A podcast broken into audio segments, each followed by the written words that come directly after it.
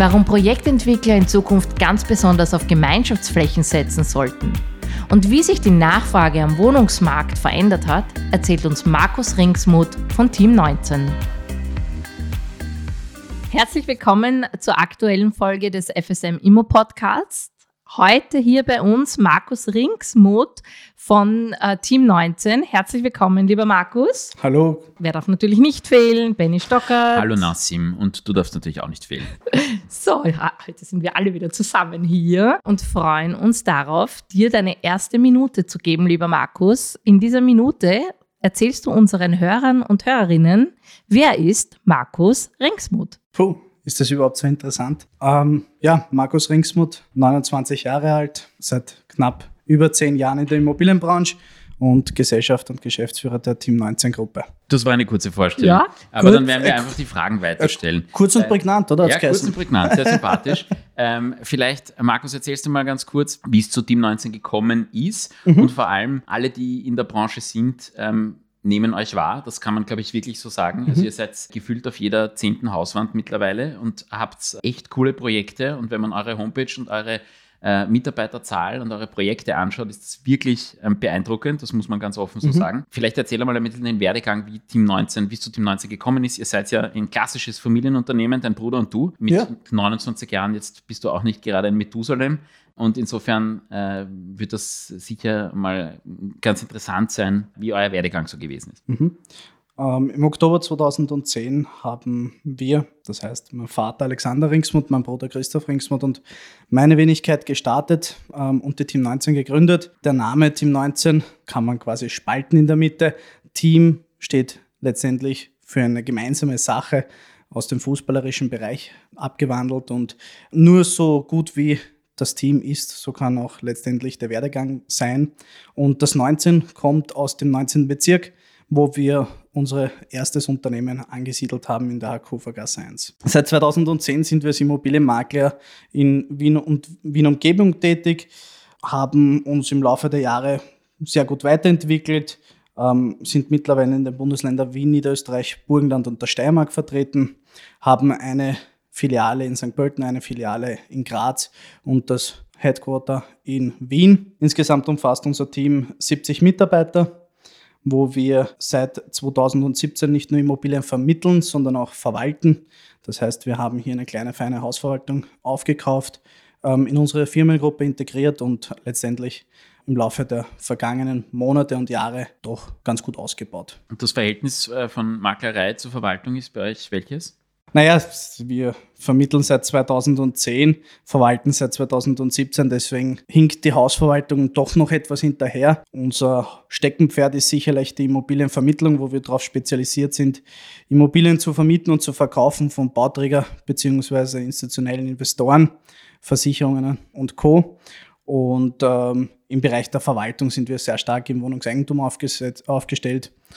Und würde ich mal meinen, dass circa 90 85 bis 90 Prozent äh, des Umsatzes aus der Immobilienvermittlung erwirtschaftet wird und 15 äh, Prozent in etwa aus der Hausverwaltung heraus. Und Vermittlung, weil du im Vorgespräch äh, kurz gesagt hast, ihr begleitet Projekte wirklich von Beginn an bis zum Schluss durch, also sogar inklusive Kreativprozess und äh, gibt äh, Projekten Namen und, und, und, und ein Design. Das zählt alles tatsächlich zur Vermittlung. Also die Vermittlung startet bei euch sehr früh, ihr beginnt mit Bauträgern sehr früh zu arbeiten. Richtig, also wenn es möglich ist, sind wir sehr gerne bereits äh, quasi beim Ankauf äh, voll involviert, ähm, gestalten gemeinsam die Einreichplanung und beginnen ab diesem Zeitpunkt auch mit dem Bauträger bzw. dem Projektentwickler das Marketing aufzusetzen. Wir sind ähm, im Marketingbereich meiner Meinung nach sehr gut ausgestattet und aufgestellt und können quasi hier bereits vor dem tatsächlichen Vermarktungsstart, sprich wo der übliche Makler mit einsteigt, diverse Leads generieren, um anschließend einen rascheren und effizienteren Verkauf bzw. Vermietung zu gestalten. Das beinhaltet auch wirtschaftliche Beratung? Wirtschaftliche Beratung ja, wobei man muss dazu sagen, wir sind jetzt weder Wirtschaftsprüfer noch Steuerberater noch Rechtsanwaltskanzlei. Wir kennen den Markt sehr gut. Wir analysieren den Markt und helfen unseren Kunden stets äh, das bestmöglichste Ergebnis und den besten Ertrag zu erwirtschaften. Wenn du jetzt sprichst über den Ertrag, du, ihr seid seit über zehn Jahren am Markt, ähm, hat sich in den vergangenen Jahren doch einiges geändert. Mit sinkenden Zinsen sind natürlich auch die Renditen niedriger geworden. Wo würdest du heute ein Bauträgerprojekt verorten, wenn du auf die Marge abzielst? Was ist ein gutes Projekt? Ab welchem Zeitpunkt sollte man kein Projekt anfassen? Ich glaube, dass äh, bis vor in etwa anderthalb Jahren die Bauträgermarge noch relativ gut vorhanden war. Ähm, aufgrund der steigenden Baupreise ähm, erfahren wir letztendlich doch von den Bauträgern immer, dass die Renditen und damit natürlich der Gewinn reduzierter wird. Die Renditen des Bauträgers waren in etwa bis im Jahr 2018, 19 noch bei 25 bis 30 Prozent und heute liegen diese dann doch lediglich zwischen 15 bis 20 Prozent in der Kalkulation. Wir alle wissen, es kann doch immer etwas passieren und wenn dann noch auf dem Weg bis zur Fertigstellung ein paar Prozentpunkte, also bis zu 5 Prozent verloren gehen, dann wäre das eigentlich marktüblich. Mhm. Also es deckt sich auch mit dem, ähm, was mein Eindruck war, früher hat man immer gesagt, unter 20 Prozent greifst kein Projekt an. Richtig. Ähm, und heute bist du froh, wenn du auf die 20 Prozent kommst, beziehungsweise Richtig. annähernd an die 20 Prozent kommst. Richtig. Ähm, wir haben zuletzt oft das Thema gehabt, der Anlegerwohnung. Viele Leute flüchten aus ähm, diversen Märkten beziehungsweise haben Geld, das sie nicht mehr auf Banken horten wollen, weil es mittlerweile Negativzinsen gibt. Und ähnliches, die Anlegerwohnungen sind damit gefragter denn je. Äh, wo würdest du Leuten empfehlen, Anlegerwohnungen zu, werben, äh, zu erwerben und was sollte man beim Erwerb der Anlegerwohnung aus deiner Sicht, aus deiner Markersicht, wo du den Markt wirklich sehr gut kennst, beachten? Also ja, es ist korrekt, die Nachfrage nach Anlegerwohnungen ist vor allem in den letzten anderthalb Jahren sehr stark gestiegen. Wenn ich gefragt werde, wo ist die ideale Lage, dann hängt das natürlich immer vom Konzept beziehungsweise von der Preisgestaltung ab. Ich würde dennoch ähm, in guten B-Lagen beziehungsweise B-Lagen generell kaufen. Ich würde nicht innerstädtisch in Wien kaufen, ähm, das heißt 1 bis 9, sondern würde eher auf die Randbezirke gehen, mir hier ein attraktives Neubauprojekt suchen und auch entsprechend in diesen investieren. Die Wohnungsgrößen sollten sehr kompakt sein. Die Wohnung sollte gut gelegen sein, eine Freifläche verfügen und auch entsprechende Renditeerwartungen von 3,5 Prozent erreichen. 3,5 Prozent sind aus deiner Sicht immer noch realistisch erzielbar? Durchaus bei manchen Immobilien im durchschnittlichen B-Lagen. Eine B-Lage zeichnet sich für dich dadurch aus, dass du im Randbezirk unterwegs bist, aber trotzdem eine öffentliche Anschließung hast? Oder wie würdest Richtig. du eine B-Lage Richtig. Definieren? Also ich glaube, dass äh, die Infrastruktur gerade in den Bezirken ähm, 10 bis 23 in den vergangenen Jahren sehr gut weiterentwickelt worden ist durch den weiteren Ausbau der U2 bzw. der bevorstehenden U5 gibt es ja doch sehr attraktive Lagen, wo man vor allem äh, in das Zukunftspotenzial investieren kann und das natürlich auch bei der entsprechenden Renditeerwartung berücksichtigen kann. Mhm. Rendite hat für dich dann natürlich auch damit zu tun, dass du, wie du selbst vorher gesagt hast, nur in den Neubau gehst und nicht in den Altbau, weil du dort im Richtwert verfangen bist in den allermeisten Fällen. Ähm, habt ihr auch Altbau-Renditprojekte. Wir hatten einmal Maria Marianovic äh, von der Wiener Privatbank zu Gast. Die hat, nennen das Vorsorgewohnung Plus, glaube ich, wo sie auch Altbauwohnungen anbieten, die durchaus innerstädtisch sind mit sehr niedrigen Renditen, aber eben, du hast dann halt eine Wohnung in den inneren Lagen. Das ist das, wovon du eher abraten würdest, wenn ich dich jetzt Korrekt. richtig verstehe. Gibt es so etwas am Markt momentan noch? Außer in, mit Einzelprodukten, mit Nischenprodukten? Ja, natürlich gibt es sie am Markt, natürlich, aber so wie du auch richtig sagst, äh, Nischenprodukte. Und ich glaube, dass ähm, eine Anlegerwohnung im Altbau nur dann Sinn macht, wenn ich auch wirklich langfristig investiere und die, mehr die Wertentwicklung beobachte und weniger die Renditerwartung. Stichwort Bestellerprinzip. Das ist in Deutschland ja schon umgesetzt, bei uns quasi noch immer ums Eck. Wie glaubst du, wenn das Realität wird, wie wird das den Markt verändern? Ich glaube, es ist abhängig davon, wie es kommen wird. Ja, keiner weiß, wie wird es umgesetzt, im, wann wird es umgesetzt und dementsprechend lasse ich mich locker den einmal gegenüberstellen und schau mal, was passiert. Aber hat es für dich aus deiner Sicht, wenn man jetzt vom himmelneutralen Fairness-Gedanken spricht, habe ich ein gewisses Verständnis dafür, ein Bestellerprinzip in irgendeiner Form einzuführen. Ne? Du, du äh, ja, schwankst noch, ja? aber ich, ich behaupte mal, gerade bei einer Mietwohnung, die mir von einem Bauträger angeboten wird, also ich rede jetzt wirklich von der Vermietung und nicht vom Verkauf, wird mir der Makler ja mehr oder weniger alternativlos zur Verfügung gestellt. Bei einer Mietwohnung tut der Makler oftmals auch nicht allzu viel. Und aus Mietersicht, ja, wir können jetzt natürlich sagen, der hat die Wohnung 40 Mal hergezeigt, das, äh, das ist alles viel Arbeit, nur das ist eine Arbeit, die macht er für den Verkäufer und, oder für den Vermieter, Verzeihung, aber nicht für den Einzelmieter, der möglicherweise ein einziges Mal mit dem, mit dem Makler zu tun hatte. Insofern verstehe ich den Gedanken des Bestellerprinzips. Umgekehrt muss man ja auch sagen, was in Deutschland passiert ist, eine totale Verknappung des Markts, weil viele Leute keinen Makler mehr angesetzt haben. Die Privatvermietung funktioniert oftmals nicht. Wenn man sich bei uns anschaut, wie private Inserate teilweise inseriert sind, da kommt einem das Fürchten. Ähm, wenn Sie mal, wenn Sie in korrektem Deutsch sind, haben wir es schon extrem weit gebracht. Ähm, aber in den allermeisten Fällen sind keine Fotos dabei und kein Mensch interessiert sich, das ist einfach Richtig, nicht gut ja. aufbereitet. Wo würdest du da irgendwie die Verhältnismäßigkeit sehen? Hättest du eine Idee, wie so ein Bestellerprinzip oder wie ein, ein sozusagen das Maklergesetz reformiert ausschauen sollte, dass das eine gewisse Fairness und auch politisch durchsetzbar möglich wäre, dass man hier äh, etwas macht? Wenn ich jetzt Ja sagen würde, würde ich lügen. Ich bin kein Fan vom Bestellerprinzip, einfach auch zum Schutze der Vermieter. Grund hierfür kann ich definitiv sagen, ist äh, erstens, äh, es wird sehr viel sozialer Wohnraum geschaffen, leistbares Wohnen geschaffen, auch aufgrund der Widmungsänderungen, die es in den vergangenen Jahren gab.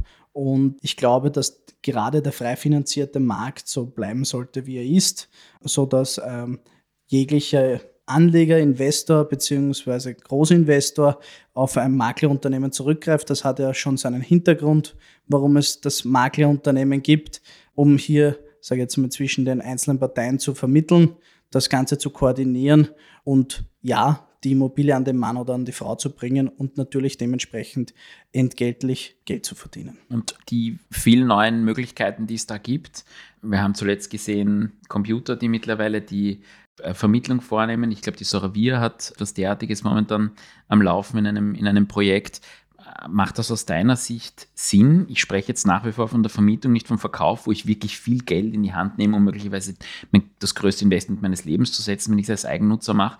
Also wirklich in der Vermietung sozusagen, wo man nach einem Jahr im Normalfall eh wieder rauskommt, im schlimmsten Fall und nicht allzu viel verloren hat. Wäre das eine Möglichkeit, diesen Markt irgendwie besser zu erschließen? Ich glaube, dass das Persönliche trotzdem nach wie vor eine große Rolle spielt. Ja die persönliche Beratung, dass bei einem Projekt beispielsweise, wenn es doch eine Vielzahl an Wohnungen gibt, die persönlichen Wünsche des Kunden zu evaluieren und dann entsprechend auch die passende Wohnung zu präsentieren und herzuzeigen. Dementsprechend ein Computer oder ein Roboter oder was auch immer kann eine Person nicht ersetzen. Ja, und dementsprechend zählt für mich das Persönliche doch noch mehr. Also eigentlich ein Thema, das in jeder Dienstleistung aufpoppt. Das Service, dieser Staatlinger hat gesagt, sie hat uns ja unser Büro vermittelt, äh, zwischen den Zeilen lesen können, zuhören können und dann das relevante Projekt dem Kunden zu präsentieren. Also das wird vielleicht irgendwann ein Computer können, das erleben wir vielleicht nicht mehr. Ne? Das erleben wir sicher noch. Aber vielleicht ist es noch nicht jetzt soweit. Weil du äh, gesagt hast, das Serviceprinzip, ja, eine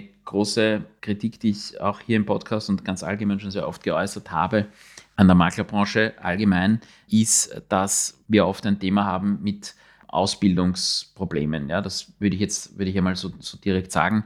Ähm, aus meiner Sicht ist es nicht verständlich, dass nicht jeder, der eine Immobilie vermakelt, auch eine entsprechende Ausbildung dafür haben muss, sondern es reicht, wenn eine Lizenz vergeben wird und alle laufen auf dieser Lizenz.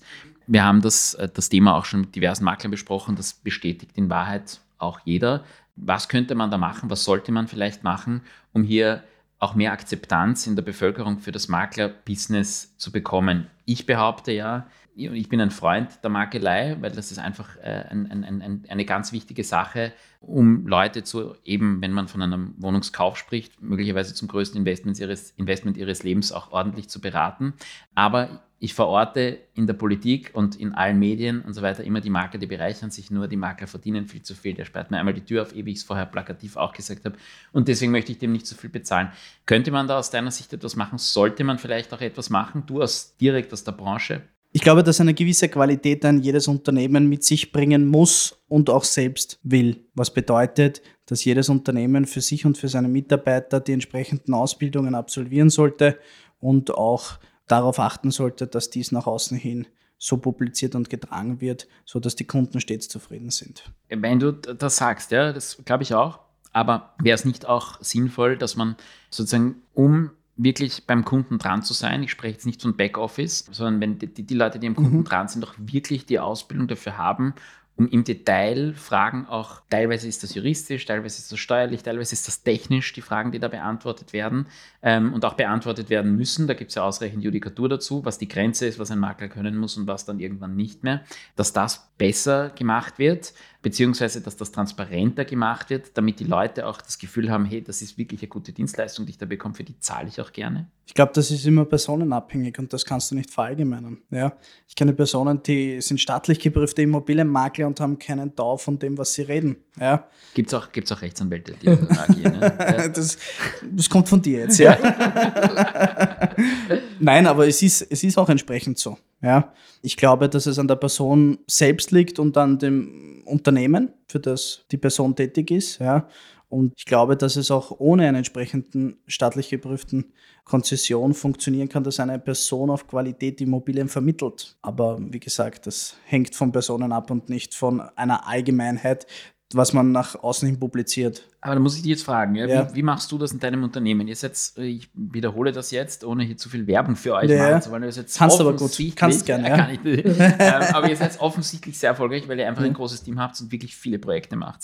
Wie suchst du die Leute aus? Dass sie am Markt performen. Und zwar nicht nur verkaufen, weil äh, Vertriebler an sich gibt es viele, die viel schwafeln und gut verkaufen und dann hinter ihm die Sinnflut, sondern wie verkaufst du oder wie bekommst du Leute, die sowohl den Vertrieb als auch die Qualität sicherstellen können? Grundsätzlich ist es so, dass wir keinen nach außen hin, sprich äh, in den Außendienst schicken, welcher nicht äh, eine Befähigungsprüfung hat, beziehungsweise welcher nicht zumindest ein halbes Jahr bis ganzes Jahr in unserem Unternehmen im Backoffice tätig ist. Im Backoffice lernst du viele Themen, Bereiche, äh, beziehungsweise mittels unserer eigenen internen Schulungen erfahrst du lernst du viel, was du benötigst und die meisten unserer Mitarbeiter gehen dann letztendlich klassisch in einen Kurs, lernen dort den Rest und machen hoffentlich auch weiterhin die Prüfungen. Mhm.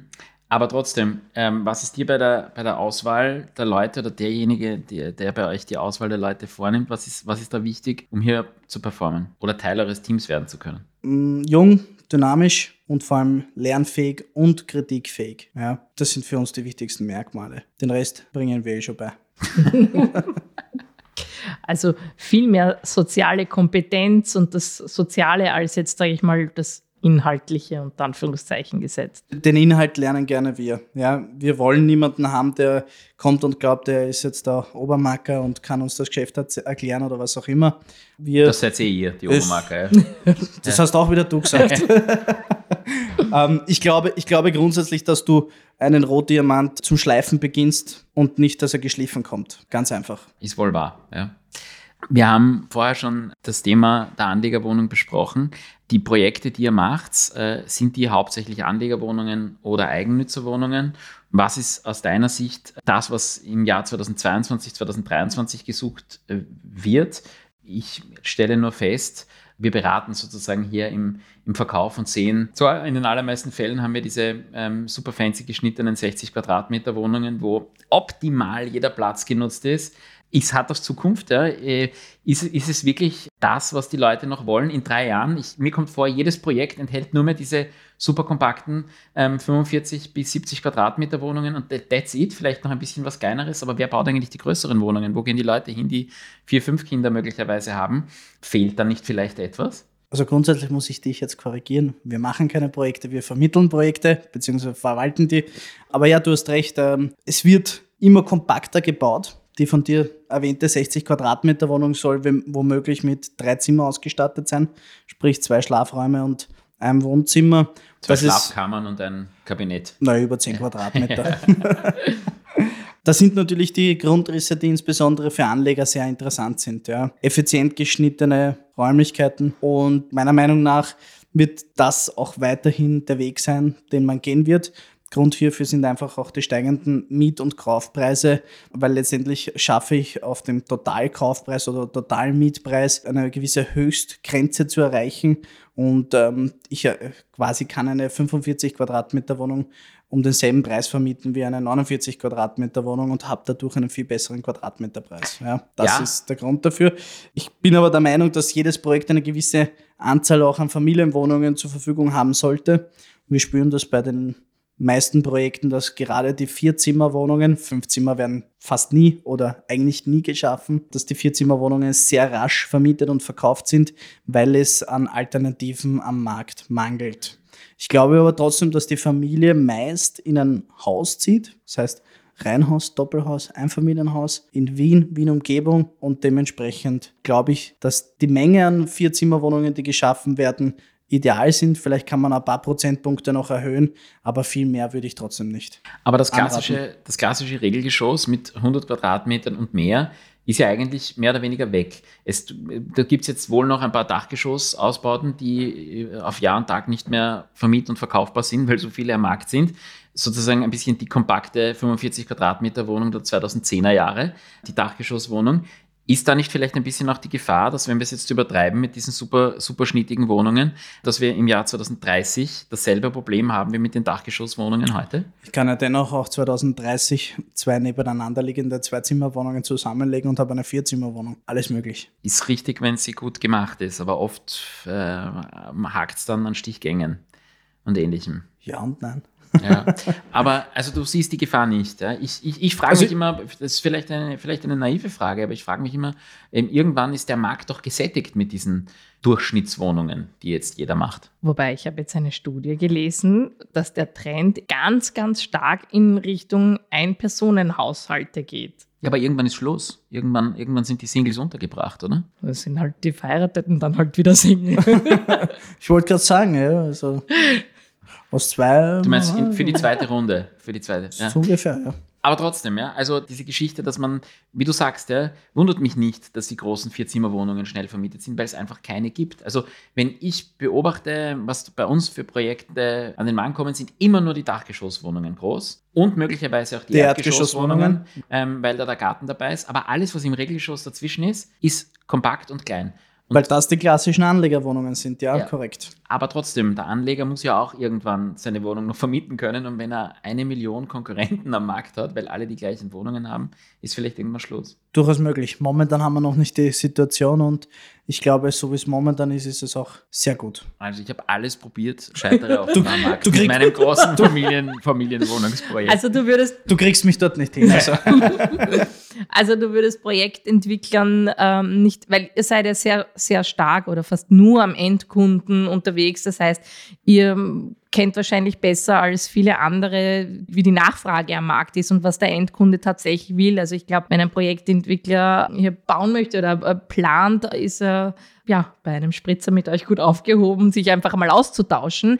Würdest du also nicht den Tipp geben, mehr in Richtung größere Wohnungen zu gehen, sagen, bleib bei deinen 60 Quadratmeter und wenn du größer für die Familie, dann bau ein Doppel- oder ein Reihenhaus. Ist das das Fazit?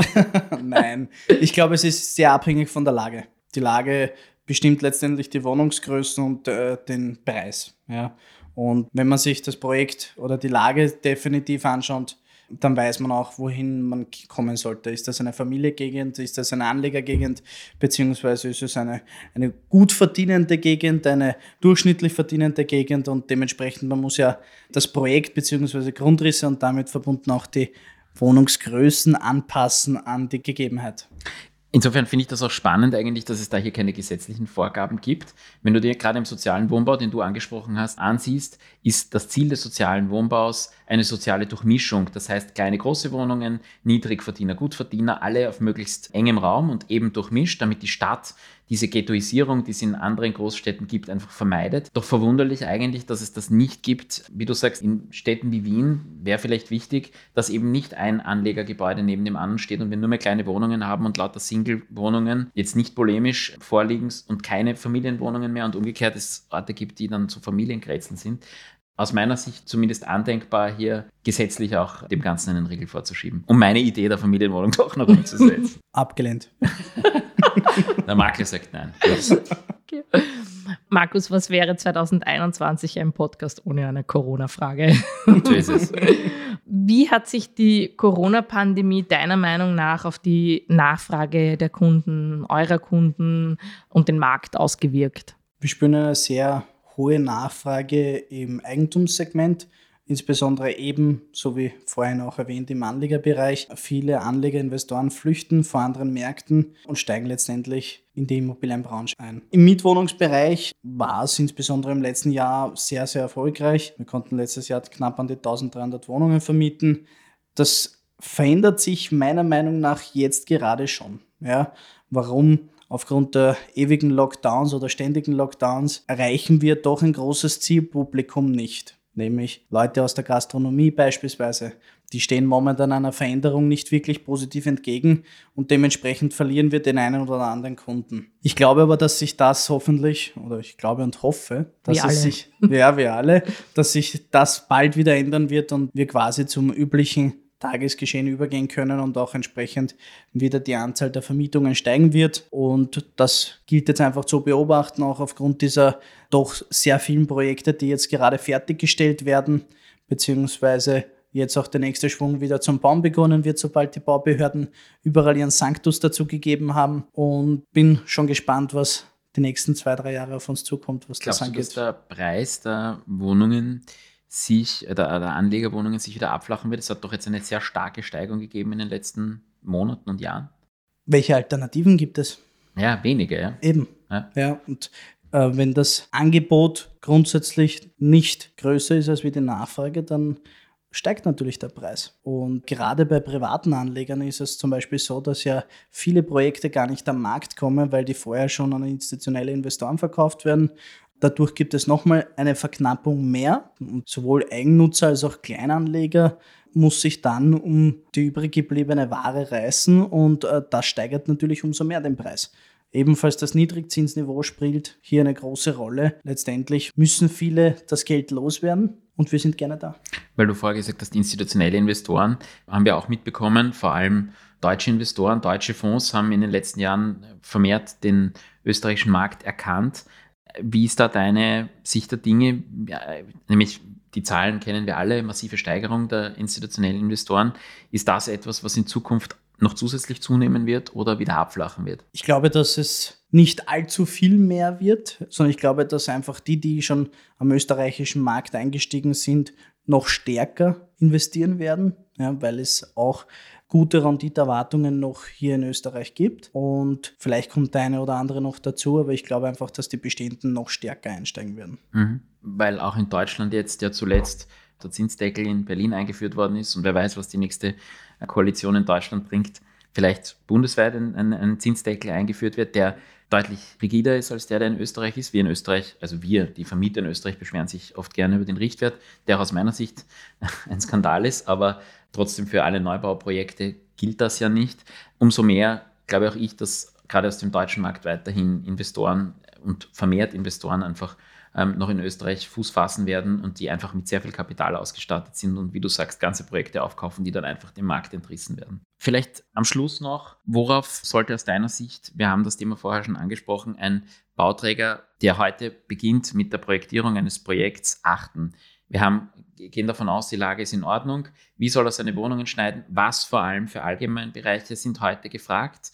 Wir haben in Corona jetzt erlebt, dass der ein oder andere damit beginnt, allgemeine Räumlichkeiten auch zum Arbeiten zu schaffen. Macht das aus deiner Sicht in Zukunft Sinn? Wo, wo sollte man sein Investment am bestmöglich platzieren und was kann man sich möglicherweise auch ersparen, was man früher gemacht hat? Wie ich vorher schon gesagt habe, die Lage bestimmt das Projekt und ist das einfach abhängig, wie die Grundrisse dann gestaltet werden, wie die Quadratmeteranzahl pro Wohnung gestaltet wird und äh, was auch die Ausstattung angeht. Das, was ich glaube, dass immer mehr kommen wird, ist äh, das zusätzliche Zimmer. Das heißt, statt einer Zweizimmerwohnung mietet oder kauft man sich eine Dreizimmerwohnung, um hier ein kleines Homeoffice einzurichten. Ich glaube aber auch, dass es sehr interessant, interessant sein könnte, künftig gewisse Gemeinschaftsräume zu gestalten, ja, die beispielsweise äh, zusätzlich angemietet werden können auf Stundenbasis beziehungsweise auf Monatsbasis, um auch gewisse Homeoffice-Aktivitäten nicht nur direkt in der Wohnung durchführen zu können, weil wenn sich zwei Leute äh, gegenüber sitzen am Esstisch und beide telefonieren und ständig mit irgendwie dazwischen gequatscht, ich glaube, das ist auch nicht wirklich ähm, angenehm zum Arbeiten. Und ja, generell die Thema Gemeinschaftsräume, glaube ich, kommen umso mehr. Ich spreche jetzt hier nicht von einer Gemeinschaftssauna, sondern ich spreche hier letztendlich vielleicht von den Gemeinschaftsgarten, ja, um doch die Möglichkeit zu haben, selbst wenn ich eine Wohnung im ersten Stock habe, etwas Grün zu genießen. Und ich glaube auch, dass es äh, interessant sein könnte, gewisse Dachterrassen wieder zu erwecken. Gemeinschaftlich mit einem Hochbeet oder sonstiges. Ich glaube, dieses geme der gemeinschaftliche Stil sollte weiterentwickelt werden, so wie es bei manchen Projekten auch jetzt schon angestrebt worden ist. Und das steigert auch die Verkaufschancen. Klar, insbesondere bei Endnutzern, die fühlen sich wohl und letztendlich dort, wo du dich wohlfühlst, dort bleibst du. Letztlich musst du ja trotzdem, den, wenn du den, die Dachterrasse jetzt ansprichst, musst du das, was du als Mehrwert bei den Einzelnutzern bekommst, davon abziehen, was du nicht hast, weil du die Dachterrasse nicht verkaufen kannst. Und das muss sich rechnen. Deiner, aus deiner Sicht rechnet sich das bei manch einem Projekt, wenn es gut gemacht ist. Die Frage ist, ob ich jedes Mal die Dachterrasse zur Gänze ausnutzen muss für eine Wohnung, beziehungsweise ob ich überhaupt die Zugangsmöglichkeiten bei einer Wohnung habe. Und wenn ich hier bei einem Dach von, sagen wir, 500 Quadratmeter, gute 25 bis 30 Quadratmeter abzwicke, hier einen öffentlichen, eine öffentliche Terrassenfläche gestalte, glaube ich schon, dass das ein Mehrwert insbesondere im Verkauf oder in der Vermietung ist. Mhm, mhm. Spannend, ja. Hat ein bisschen was von Alt-Erla. Die haben doch diese Gemeinschaftsfläche. Ich meine, das ist jetzt. Ja, aber das ist ein, ein, irrsinnig, ein irrsinnig gutes Projekt eigentlich kann man finden, wie man möchte, und ob's, ob man schön findet oder nicht. Schaut nicht so sexy aus, aber ist Nein, aber gut diese, gestaltet. dieser Gemeinschaftsgedanke und diese, ja, ja. Diese, das ist ja, ich weiß gar nicht wann es erbaut wurde, aber es gibt. Nein, es wurde erbaut von Harry Glück und ist eines der Prestigeprojekte von Wien eigentlich international und wird nach wie vor von unglaublich vielen Menschen auch international angeschaut, genauso wie die Gemeindebauten in Österreich ein Prestigeprojekt der Stadt Wien sind manch einer belächelt es, aber das ist etwas, was sozialen Wohnbau und Wien einfach so macht, wie es mhm. ist, weil solche Dinge einfach umgesetzt werden. Und gerade bei, bei gewissen Projekten, wo beispielsweise eine Baugruppe tätig ist, bei Baugruppen kommt oftmals eine Gemeinschaftsterrasse oder ein Gemeinschaftsgarten mhm. vor. Ja. Und äh, bei einer jeder großvolumigen Flächenwidmung gibt es letztendlich meist eine Baugruppe auch dabei und ist uns das in letzter Zeit vermehrt untergekommen. Ja. Spannend. Also der Trend geht wieder in Richtung Gemeinschaftsfläche. Das ist doch eigentlich was Schönes. Ja, finde ich auch. Wenn du einen Lockdown hast und zu Hause bist und niemanden sehen darfst, triffst wenigstens deinen Nachbar auf der Terrasse. Und, und bist schon nicht mehr alleine. Du hast das Hochbett jeden. ja? Markus, jetzt bist du 29 und ähm, ich darf sagen, schon sehr erfolgreich in der Immobilienbranche unterwegs. Was würdest du, weil wir haben unter unseren Hörern und Hörerinnen ja auch junge Leute, die sich für die Immobilienbranche interessieren, was würdest du einem jungen Menschen heute mitgeben, der in die Immobilienbranche einsteigen möchte? Was sollte der mitbringen, um genauso erfolgreich zu werden wie du? So schleimerisch ist das noch nie angekündigt worden, muss man so sagen. Aber, ich bin sprachlos. nee. Also ich glaube, ähm, dass aktuell eine ganz gute Situation oder ganz generell wirtschaftliche gute Lage in der Immobilienbranche äh, vorhanden ist, die man jetzt auch gut ausnutzen sollte. Wenn man durchstarten möchte, sollte man sich ein entsprechend gut qualifiziertes und attraktives Unternehmen ansehen, dort durchstarten, Gas geben, lernen, weitermachen. Aber und als äh, Soft Skills, du hast vorhin angesprochen, ihr legt viel Wert auf Soft Skills bei den Leuten. Was, was ist da etwas, was man mitbringen sollte? Bei mir? Ja, bei dir. Oder generell. Ich, mein, ich nehme das einmal als generelle Frage. Aber nachdem er so fragt, würde ich gerne wissen, bei dir. Ja. Puh. Habe ich eh schon vorher gesagt, oder? Lern- und kritikfähig. Das ist richtig gefährlich. Es hört sich an, als ja. würde man da permanent kritisiert werden, wenn man bei euch unterwegs Nö. ist. Nö. Es gibt ja auch die konstruktive Kritik. Ja. Die kommt auch hin und wieder. Alles klar, wir haben wieder was gelernt beim nächsten Projekt, wo wir gefragt werden als Anwälte, was wir leider so selten werden, muss man dazu sagen, was wir da planerisch verbessern würden. Finde ich einen guten Input, wirklich spannend, ähm, dass man die Dachterrasse oder vielleicht den Garten auch teilweise äh, für die Gemeinschaft entdeckt. Das war ja früher etwas, was Norm war, wurde aber in Wahrheit nie genutzt. Also ich, ich kann mich an viele Innenhöfe erinnern, die ich in meinem Leben gesehen habe, die an Trostlosigkeit kaum zu überbieten waren. Aber vielleicht ist das wirklich etwas, was in Zukunft funktioniert. Wieder was gelernt. Nasi, ich Nehmen hoffe, du mit. auch. Ja, Ja, ich Ähm, lerne in jedem Podcast. Ich als Laie lerne ständig hier was Du dazu. bist mittlerweile alles andere als ein Laie. Markus, ich danke dir für deinen Besuch bei uns. Ähm, Danke für die Einladung. Und wünsche dir für die Zukunft alles Gute und kritisiere deine 70 Leute nicht allzu viel. Ich gebe mir Mühe. Danke, Marco. Danke. Unsere Expertinnen und Experten reden nicht nur hier im Podcast gerne, sondern auch jederzeit persönlich mit euch. Wer unseren Kanal also noch nicht abonniert hat, do it! Jedenfalls freuen wir uns, wenn ihr bei unserer nächsten Sendung wieder dabei seid. Falls ihr es bis dahin nicht erwarten könnt, besucht uns auf unserer Homepage www.fsmlaw oder kontaktiert uns direkt. Bis zum nächsten Mal, wenn es wieder heißt, Spritzer bei uns, Start Frühstück bei mir.